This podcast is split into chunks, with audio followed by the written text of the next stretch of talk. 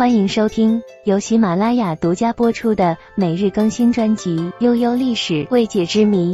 关注订阅不迷路，给您一份温暖的陪伴，满足您奇奇怪怪的好奇心。康有为逃往海外，曾花一百五十万在瑞典买了一座岛。如今此岛归属谁呢？康有为头上顶着的光环有很多，他是中国晚清时期重要的政治家、思想家、教育家、资产阶级改良主义的代表人物。有这些加持，在不少人看来，他就是那个时代不可忽视的大 V。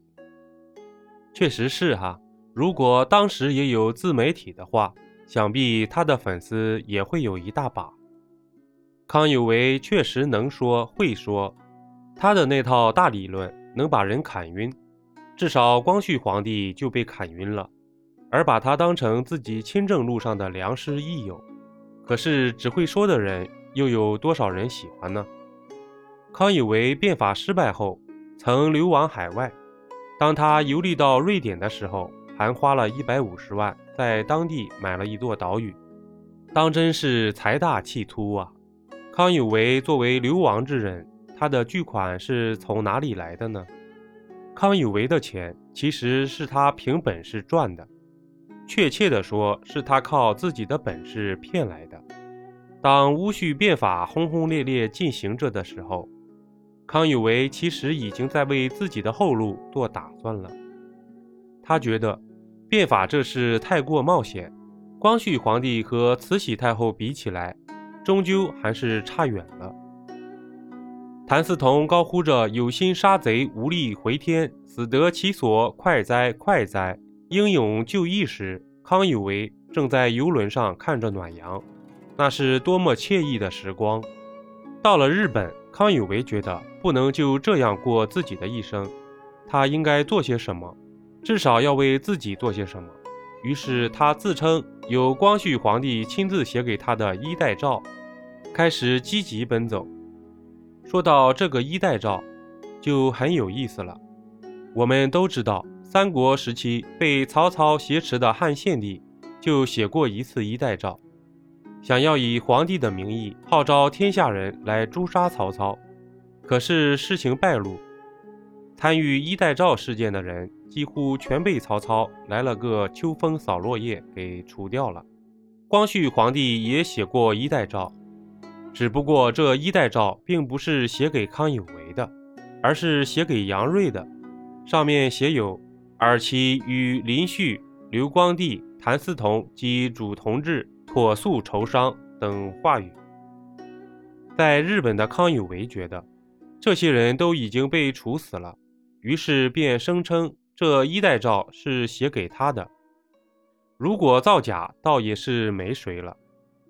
本来吧，这事确实死无对证，根本没人怀疑康有为会如此明目张胆，敢打光绪皇帝一代诏的主意。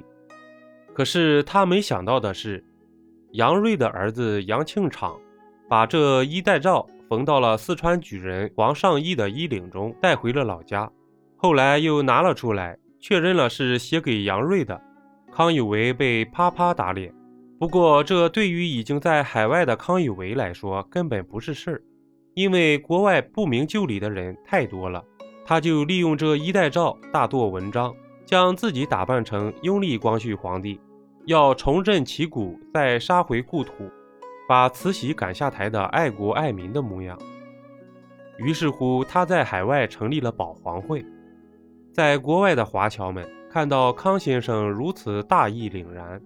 自然也纷纷积极入会，但这保皇会可不是随随便便就能加入的，想要加入得先交会费。这些心系国家的人哪还会在乎这些钱财？为了支援康有为救国的事业，那是纷纷慷慨解囊，有钱的出钱，有力的出力。抱歉，康有为只要钱，有力气的就算了。康有为在日本吃到了甜头。他的腰包很快鼓了起来，但他不能一直待在日本，毕竟他说过还得解救光绪皇帝去。于是康有为开启了游历模式，根据史料细细算来，他后面又去了美国、英国、埃及、希腊、瑞典等近三十个国家。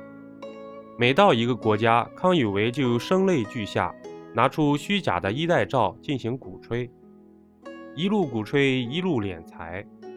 但康有为并没把这些钱真正用到国家上去，他用这些侨民资助用来的救国钱做了两件事：纳妾和置业。先说第一件事吧，我们都知道，民国时期提出了一夫一妻制度。而康有为就是这一制度的积极拥护者，但打脸的是，康有为并没有践行这一制度。他有钱之后就开始积极纳妾，前前后后娶了六房姨太。其实康先生还是很无私的，毕竟他觉得一夫多妻制是不可取的。为了向天下人证明这一制度伤身伤肾，所以他只能亲身实践一下。毕竟实践才是检验真理的唯一标准嘛。康有为六十多岁曾游览西湖，他就在湖边见到了一个妙龄女郎。一经打听之下，方知这女子年仅十八岁，还没有婚配，于是二话不说，赶紧托人去提亲。这妙龄女子名叫张光，张家人觉得康有为都能当张光的爷爷了。就拒绝了这门婚事，可是康有为却不依不挠，在媒人的撮合下，在金钱的诱惑下，张家人妥协了。康有为娶张光的时候，妻妾儿女均不赞成这门亲事，最终以集体缺席婚礼来抵制康有为的荒唐行径。再说第二件事吧，康有为有了钱，就开始积极置业。投资房产，所以他每到一个国家，就在当地买几栋房子。毕竟说不准自己哪天还能回来住住呢。在他游历到瑞典的时候，他看中了一个岛，康有为二话不说，拿出了一百五十万，将这座岛屿给买下了。这座岛屿位于斯德哥尔摩的东南沿海，据说现在岛的名字依然叫康有为岛。康有为在这座岛上住了好几年，后来便再也不去了。当真是有钱任性啊！那么如今此岛归谁呢？当然是属于瑞典政府。毕竟这座岛在人家的地盘上，康有为即使想搬，他也得搬得走啊。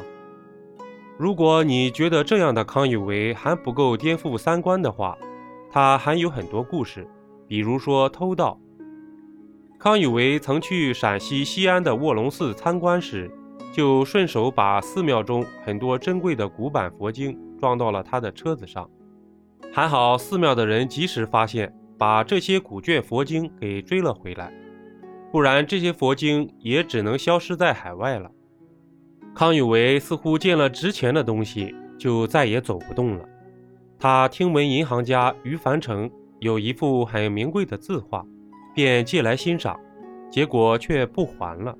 后来于凡成多次上门讨要，康有为还是不还。最终在无奈之下，于凡成找了一大帮人，去了康有为的宅子，强行要回了自己的字画。如此，康有为当真能与那些大家的头衔相匹配吗？本集播讲完毕，点个关注，订阅一下哦，下集我们不见不散。